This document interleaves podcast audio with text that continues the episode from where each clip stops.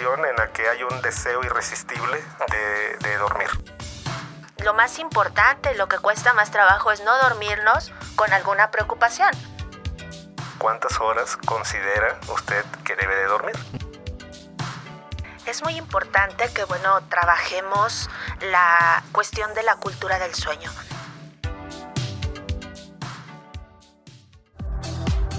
Esto es A Tu Salud.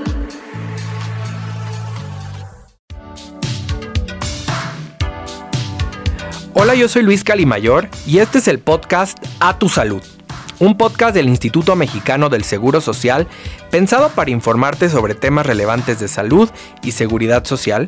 Y hoy les presentamos la segunda parte de nuestra plática acerca del sueño y los trastornos de sueño con nuestros invitados especialistas, la doctora Selene Verde Tinoco, promotora de salud e investigadora de la Clínica de Trastornos de Sueño de la UNAM, y con el doctor Sergio de Jesús Aguilar Castillo, jefe del Departamento Clínico de Neurofisiología en el Centro Médico Nacional Siglo XXI del IMSS.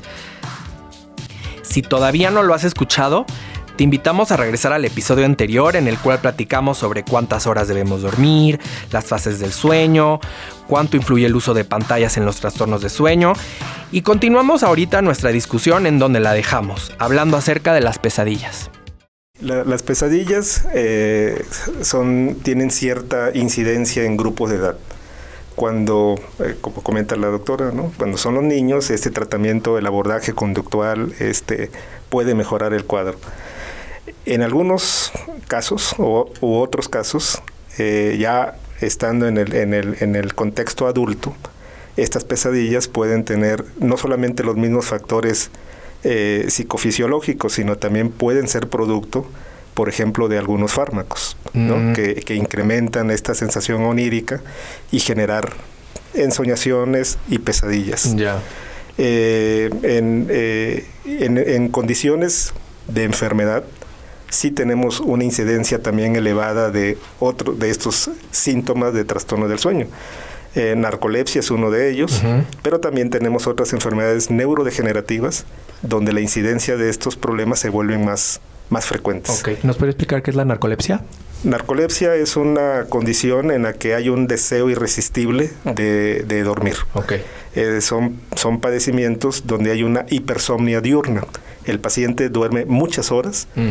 y con frecuencia este, este dormir no es, no es, este, no es eh, reparador. Okay. Eh, se acompaña de otros síntomas, de, de otras condiciones como son eh, las alucinaciones hipnagógicas y un, un elemento importante en, en, la narcolepsia es la cataplexia. La cataplexia es una pérdida súbita del tono muscular en la que la persona está ahora platicando y de repente pierde el tono muscular. Mm. Entonces, muchas veces estos problemas son abordados como síncope, como desmayos, como epilepsia, cuando realmente hay, es un trastorno. Y es un trastorno del sueño muy específico. ¿eh? Eh, ahora que preguntó sobre las fases de sueño, esta fase de sueño que, que mencionó también la doctora, donde solamente los ojos se mueven, es, una, es una fase de sueño profunda, donde su nombre se llama sueño de movimientos oculares rápidos. Es una condición donde solamente dos grupos musculares están activos, los movimientos oculares y los movimientos respiratorios. Todo lo demás es un diseño de la naturaleza donde nos quita el movimiento voluntario. Porque en esa etapa de sueño están lo que llamamos los sueños.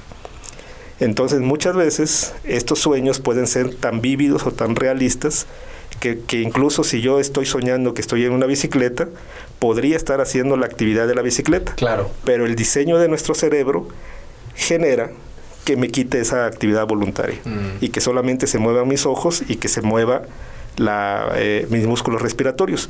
Hago esta anotación a propósito de la pregunta de la narcolepsia, porque la cataplexia es un elemento donde, estando despierto, mi cerebro súbitamente entra a un elemento de sueño de movimientos oculares rápidos y se produce la, caída.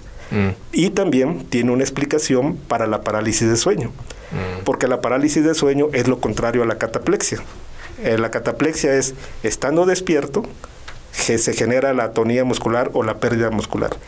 Y la parálisis de sueño es estando dormido, en donde estoy completamente inmóvil, mi cerebro se activa, mm. entonces yo despierto y no tengo ninguna capacidad voluntaria de movimiento. Y, y, si bien esta situación puede durar poco tiempo, o segundos, o quizá algunos minutos, la sensación es desesperante y es angustiante. Claro. ¿Y cómo saber cuándo debemos de acudir a un especialista? ¿Cómo saber, saber cuándo acudir a una clínica de sueño? Em, ¿Qué tan recomendables son medicarse con pastillas. El doctor ya mencionó este, algunos ejemplos de los efectos que pueden tener. O también muy comúnmente se conoce la melatonina, por ejemplo. ¿Qué nos puede decir, doctora, acerca de esto? Eh, el estado diurno y la parte de mi desempeño eh, estando despierto es un indicador de mi, de mi, de mi dormir. Ya. Es decir, eh, yo debería de tolerar una jornada de trabajo eh, de aproximadamente ocho horas sin tener una sensación de cansancio o de somnolencia. Cuando yo tengo eh, de manera diurna alguna sensación de pesadez, una sensación de que a pesar de haber dormido cierto tiempo durante la noche no estoy sintiéndome descansado. Despierto con la con el dolor de la de cabeza, sequedad oral e incluso olvidos inmediatos, es decir, que de repente se me olvide dónde dejé las llaves, eh, a quién tenía que llamar por teléfono. Eh, son cuestiones, eh, síntomas, indicadores que nos van a decir qué tan bien o qué tan mal estoy durmiendo. Además de que, bueno, es muy importante que también sepamos o podamos tener eh, conocimiento o algún síntoma de si mi pareja me comenta si estoy roncando, ¿no? Si a lo mejor en algún momento estoy durmiendo con alguien y esa persona me dice, oye, ¿sabes qué? Estás teniendo movimientos involuntarios, de repente estoy eh, dejando de respirar en la noche o eh, estoy eh, teniendo dificultad para empezar y mantener mi sueño más de tres días a la, más de tres noches a la semana, pues bueno, será un indicador importante de poder acercarse a un profesional de la salud con conocimientos en medicina de sueño para poder llevar una, una entrevista estructurada e integral que pueda evaluar esos hábitos, que pueda el profesional de la salud indagar acerca de qué estoy haciendo antes de dormir, pero además qué puedo o no puedo hacer mientras estoy durmiendo, ¿no? Ya. Hay escalas validadas para la población mexicana que también de manera objetiva y con números nos dicen si estoy en riesgo de poder tener cierto padecimiento y con ello, pues bueno, hay un hay una herramienta eh, que es el estándar de oro para poder diagnosticar o descartar un trastorno del sueño que es la polisomnografía. Este es un estudio electroencefalográfico que se lleva a cabo en, una, en un laboratorio del dormir. Consta del registro, del mapeo de la actividad eléctrica cerebral mientras yo estoy dormido. Mm, es la manera en la que yo puedo saber qué tanto porcentaje tengo de sueño de sueño ligero, de sueño de ondas lentas y como mencionó el doctor, del sueño profundo. Saber cuántas veces me, me, desperté durante la noche, que mi cerebro se alertó y bien también si dejo de respirar o si tengo algún movimiento anormal este, porque consta de el registro de actividad respiratoria. Se videograba este tipo de estudio y a partir de eso se hace un complemento con la historia clínica. O sea, también si roncamos deberíamos de acudir. Sí, por supuesto. No es un síntoma de es un síntoma de trastorno del sueño. Ya, pues sí, porque tal vez sabemos muchos que roncamos por aquí. y eh, Doctor, ¿qué nos puede decir acerca de las, del uso de pastillas que empezó a hablar hace, un, hace rato acerca de eso? O la melatonina. Bueno, eh, voy, a, seccionar esta, esta pregunta. Primero hablaré de la melatonina. La melatonina es una sustancia que se produce naturalmente por el cuerpo mientras dormimos. Eh, a, mí sí me gustaría hacer hincapié en cuanto a la utilidad de la melatonina en ciertas condiciones. La melatonina es un, eh, al ser esta sustancia que se eleva durante el dormir, no necesariamente representa un hipnótico, un hipnótico. Es decir, tomar melatonina no nos garantiza que nos vamos a dormir, pero sí es un elemento que puede ayudarnos en ciertos trastornos del dormir. Eh, eh, por ejemplo, cuando tenemos alteraciones del ciclo circadiano, cuando viajamos de un lugar y pasamos más de usos, dos usos horarios, donde podríamos tener alguna situación de dificultad para restablecer nuestros horarios de sueño, es donde tenemos eh, cierta utilidad de la melatonina. Eh, esta melatonina en México se comercializa en presentaciones de 3 miligramos, de 5 miligramos. En Estados Unidos tenemos de 7, en Europa tenemos hasta de 10 o de 15. Entonces va a variar un poquito esta cuestión de la, de la melatonina. Lo que a mí me gustaría comentar y quizá dejar como, como derribar un mito que la melatonina sirve para dormir. Sí nos ayuda en las cuestiones de trastorno del dormir, pero no es un hipnótico en sí. Esto puede llevar a ciertos fracasos e incrementar la sensación de insomnio en los sujetos. Mm. ¿Por qué? Porque se toma la melatonina con la idea de que sí se van a dormir, pero no es lo único que tendríamos que hacer. Tenemos que controlar los factores ambientales y conductuales para que podamos alcanzar y la melatonina no yo no desestimo su utilidad, pero hay que saber por qué la estamos utilizando. Claro, acompañado de un especialista y no automedicarnos. Exactamente. Y la otra es que los medicamentos que se utilizan para inducir el sueño, ahí tenemos el, el gran grupo que va desde antihistamínicos, benzodiazepínicos y medicamentos que tienen una selectividad para, para generar una inducción del sueño que no son benzodiazepínicos. Primero, los medicamentos que son antihistamínicos, como aquellos que tomamos cuando tenemos gripa o tenemos alguna afección respiratoria que nos causan sueño, ese puede ser un elemento que en ciertas condiciones podamos utilizar para, para generar un poquito de sueño, pero igual, esto tiene que llevar una personalización de lo, de la, del contexto para indicar cierto, cierto grupo de, medicamentos. De ninguna forma está recomendada la automedicación, es decir, medicamentos eh, que son benzodiazepinas como el tafil, como el clonazepam, estos sí nos pueden conllevar a un, a un peligro de sobreuso de estas, de estas de estas alteraciones. O de efectos secundarios de otro O de efectos secundarios porque los benzodiazepínicos, algunos son de corta acción y otros son de duración prolongada y donde más precauciones debemos de tener o más alerta es en aquellos que tienen una duración prolongada. ¿Por qué? Porque si bien sí nos pueden llevar a un estado de dormir, el sueño no es fisiológico. Mm. Tenemos un incremento de sueño ligero y poco sueño profundo. Y durante el día, el efecto residual de los benzodiazepínicos nos pueden alterar en nuestra atención, en nuestra concentración y tener síntomas de olvidos, por ejemplo, ¿no? O de inatención. Entonces, sí hay una cuestión y los medicamentos nuevos, eh, digamos recientes, que han aparecido en la historia de la medicina del sueño, que son los medicamentos inductores de sueño, que no son benzodiazepínicos, esos se utilizan en situaciones muy específicas. Afortunadamente, la prescripción de estos medicamentos en las farmacias sí tiene un control. Entonces no es fácil que un, que un paciente llegue a la, a la farmacia y pida un medicamento inductor.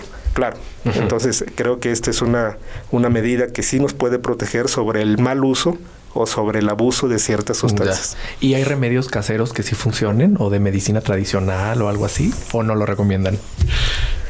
Doctora. Bueno, actualmente eh, se hace uso de la eh, cuestión cognitiva conductual, que es va un poquito más allá, tiene que ver con una modificación de hábitos y creencias que yo tenga acerca de mi dormir. Como bien comentaba el doctor, el uso del fitofármaco, eh, como lo es la melatonina, pues bueno, tengo que condicionar mi habitación, ¿no? Me voy a tomar el, el, coadyuvante para el problema de insomnio, pero debo de estar ya en las condiciones medioambientales, lo que es luz tenue, este, eh, eh, hacer respiraciones controladas, escuchar un poco de música, mm. llevar a cabo antes, pues, una rutina previa al sueño, como lo es un baño relajante. Lo más importante, lo que cuesta más trabajo es no dormirnos con alguna preocupación, no dormirnos con la sensación de que tengo pendientes y utilizar mi dormitorio para eh, pues para querer solucionar o querer este agrupar o querer eh, en ese momento eh, pues hacer alguna construcción de lo que voy a hacer mañana, ¿no? Al siguiente día. Y algo muy importante, pues es que, bueno, esta serie de, de la ingesta de líquidos y de alimentos debe, no debe ser horas previas al sueño. Si yo tomo este té que me recomendaron horas previas al dormir, lo que va a ocasionar es que yo me voy a levantar al baño, ¿no? Y eso va a estar fragmentando mi sueño. Contraproducente. Exacto. Entonces es muy importante, pues bueno, no utilizar, este, no beber líquidos antes de dormir y pues bueno, eh, tener una rutina adecuada desde los horarios para acostarme y levantarme hasta evitar el uso de eh, medicamentos para dormir. Excelente. Y doctor, también qué otros tips nos puede dar a nuestros escuchas em, para poder mejorar nuestra calidad de sueño y también nos puede hablar también un poco acerca de cómo ha avanzado esta, especialidad en, eh, en México y qué es lo que está haciendo el IMSS. Recomendaciones para, para, mejorar el dormir. Tenemos que conocernos, ese sería el primer punto. Una de las preguntas que, que yo hago cuando tenemos una consulta de sueño es directa, ¿no? Al paciente le pregunto, ¿cuántas horas considera usted que debe de dormir? Primero para derribar mitos. Así empezamos este, este, esta plática, donde la variabilidad es muy personal. Es decir, la cantidad de sueño es muy personal y no es negociable. Ese, es la otra, el otro punto que, que, hay que, que hay que tocar, ¿no? Es decir, si yo duermo poco hoy y mañana voy a dormir más pensando en que esto va a equilibrar la situación, estamos en un error, ¿no? El sueño no es negociable, sería el primer punto. Y segundo, conocer la expectativa personal. Conociendo la expectativa personal y ubicándonos en nuestro momento etario, es un buen inicio y un abordaje de cómo recomendarle al paciente, primero, todas las medidas de higiene de sueño las que ya se comentaron, y otras que tienen que ver con el uso de dispositivos, la presencia de reloj en habitación, es uno de los, de los asesinos, diría yo, para la cuestión del que no puede dormir. ¿no? Que nos estresa ver la hora. Exactamente, nos estresa ver la hora y estamos midiendo, estamos midiendo el tiempo, estamos midiendo, estamos estresados, no llegamos a ese sueño profundo. Entonces, recomendaciones es, primero, identificar nuestra expectativa del dormir. Segundo, realizar todas estas acciones de, la, de la higiene de sueño. Hay que recordar que eh, las, algunos estudios nos indican que el día de, de, ayer, ayer en la noche, un aproximado de un 25 a 30 de la población no tuvo un sueño reparador por diferentes razones, por trabajo, por estrés, porque se levantó con su niño, este, porque se desvelaron por una fiesta, pero hay un grupo importante que son los trastornos del dormir, ¿no? Entonces, identificarnos en, en esta cuestión de las recomendaciones para tener un mejor dormir son aplicables a toda la población a toda la población. Claro. Y máxime a aquella población que sí tiene un problema del dormir, ¿no? Entonces, recomendaciones generales es el principal estimulador para poder dormir es tener sueño. Si no tenemos sueño, la, la, cuestión se va a hacer más complicada. Ahí es donde yo hablo de la negociación del dormir, ¿no? Es decir, si yo digo que hoy voy a dormir a las 8 de la noche para recuperar lo que no dormí anoche, va a resultar algunas veces paradójico y nos puede generar más angustia, más preocupación y, perpetuar. Así empiezan los insomnios fisiológicos, psicofisiológicos, con una preocupación de que no pude dormir. La habitación debe ser, debe de reunir las condiciones ideales. Uh la doctora. Sí, eh, la habitación debe de ser solo para dormir y para la, actividad de pareja, este, eliminar los relojes siempre es importante tener una perspectiva propia del dormir. Hacer diarios de sueño nos, nos, puede ayudar a los profesionistas a establecer medidas conductuales y a lo mejor farmacológicas para mejorar el sueño. ¿Qué está haciendo la, la, institución, el Instituto Mexicano del Seguro Social en, con respecto a los, a los problemas del sueño? Como ya mencioné, la medicina del sueño es una, es una, es un área reciente en la historia de la medicina. Esto sí ha representado un reto para las instituciones públicas en el abordaje de los, de los problemas. Yo eh, quiero hacer eh, un reconocimiento a la Universidad Nacional Autónoma de México por crear un, un, un, sitio muy específico para la atención de los problemas del sueño. Otras instituciones de nuestro país tienen eh, con un poquito más de antelación el establecimiento de, clínicas de sueño. En el instituto estamos en ese proyecto de, poder establecer y de poder sensibilizar eh, para la creación de este, este problema, que no es un problema menor, es un problema de salud pública, porque las consecuencias del no dormir son directas sobre el rendimiento de, de nuestra vida diaria, no solamente en el aspecto personal, sino en el aspecto laboral e incremento de riesgo de accidentes por somnolencia excesiva. Excelente. Y pues bueno, ya les abriré, eh, abriré el micrófono para dar algunos comentarios finales, algunos tips, algunos mensajes que les quieran dar a ustedes a nuestros escuchas. Adelante, doctora. Es muy importante que, bueno, trabajemos la cuestión de la cultura del sueño. Así como tenemos horarios para alimentarnos, para el hábito para lavarnos las manos, una serie de eh, recomendaciones generales que existen en nuestra vida cotidiana, es muy importante que también conozcamos que eh, eh, la educación en sueño es algo primordial, que podamos difundir desde cualquiera que sea nuestra trinchera, llámese profesional, social, familiar, para educativa para poder prevenir eh, esta serie de enfermedades y como profesional de la salud invitar también a que se sumen diferentes eh, profesionales para poder trabajar con eh, la parte de la medicina del sueño en nuestra población mexicana. Con esto, pues bueno, la parte preventiva es muy importante de educación para la salud y promoción de, de, de este del sueño saludable, ¿no? Claro, y también para en las empresas para que tengan en mente que los trabajadores deben de dormir ciertas horas y que debe haber ciertas horas en las que ya no deben de molestarlos, etcétera, etcétera, ¿no? Doctor, ¿qué nos puede decir al respecto? Así es, estamos en el mismo tenor de, la, de, la que la educación, el conocimiento de lo que está sucediendo con nuestro sueño va a ser nuestra herramienta más grande para poder hacer prevención en, en, en los trastornos del dormir. Eh, creo también que un, un, objetivo de esta información serán los profesionales de la salud. Hay que recordar que, por ejemplo, en nuestra institución el primer punto de atención son los médicos generales, los médicos familiares. Claro. Entonces, ir poco a poco penetrando en esta educación o en este conocimiento de la, del sueño y de la medicina del sueño, pues seguramente va a resultar en buenos resultados para la para la población en general. La tarea es grande, es grande, es, titánica, diría yo, porque esto nos afecta a todos, ¿no? A, a, toda la población. Entonces, pues yo creo que este va a ser el camino en los años venideros. Claro, al final todos dormimos, todos debemos de dormir bien y eso afecta nuestra vida, ¿no? Pues muchas gracias a ambos, hemos llegado al final del episodio. Gracias por toda la información tan valiosa que los dos nos compartieron. Eh, a nuestros escuchas, muchas gracias por seguirnos. Interactúa con nosotros a través del correo a.tusalud.ims.gov.mx. Yo soy Luis Calimayor y nos escuchamos en el siguiente episodio. Hasta luego.